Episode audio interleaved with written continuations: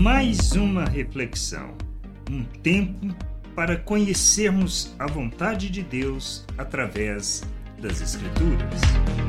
Para não sermos reprovados. Não seremos reprovados diante de Deus quando houver em nós a atitude de examinarmos a nós mesmos e as nossas motivações, para que, fiéis às Escrituras, caminhemos para a maturidade e não sejamos reprovados pelo Senhor como podemos ler na segunda carta aos Coríntios, no capítulo 13, versículo 5. Examinem-se para ver se realmente estão na fé. Provem a si mesmo e não ou não reconhecem que Jesus Cristo está em vocês, a não ser que já tenham sido reprovados. Quando reconhecemos Cristo em nós, manifestando nas nossas relações o seu mover, agindo e reagindo segundo o seu modelo, expressando as virtudes do Pai, sido aprovados por Ele.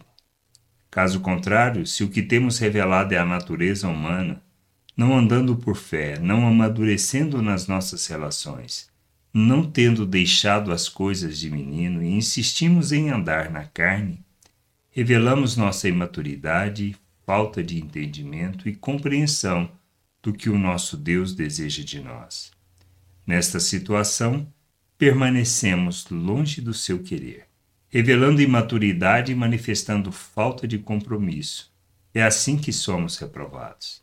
Para não sermos reprovados pelo Senhor, devemos nos comprometer com a sua vontade, buscando o conhecimento e a compreensão do seu querer, andando pelas suas virtudes manifestando a sua glória, compromissados com o seu reino, caso contrário, já estamos reprovados por permanecermos na imaturidade e andarmos na carne. Nós somos chamados para revelar o reino, para manifestar Cristo nas nossas relações, para nos comprometermos com Ele, com Sua vontade, para não sermos reprovados diante do Senhor. Que a gente amadureça que a gente possa crescer e buscar o conhecimento do Senhor, da Sua vontade e sermos expressão da Sua glória neste mundo. Graça e paz sobre a tua vida. Amém. Gostou da reflexão? Compartilhe. Não deixe de ler as Escrituras. Medite para poder crescer no conhecimento e vontade de nosso Deus e nosso Pai, para que, conhecendo o Senhor, possa o revelar ao mundo.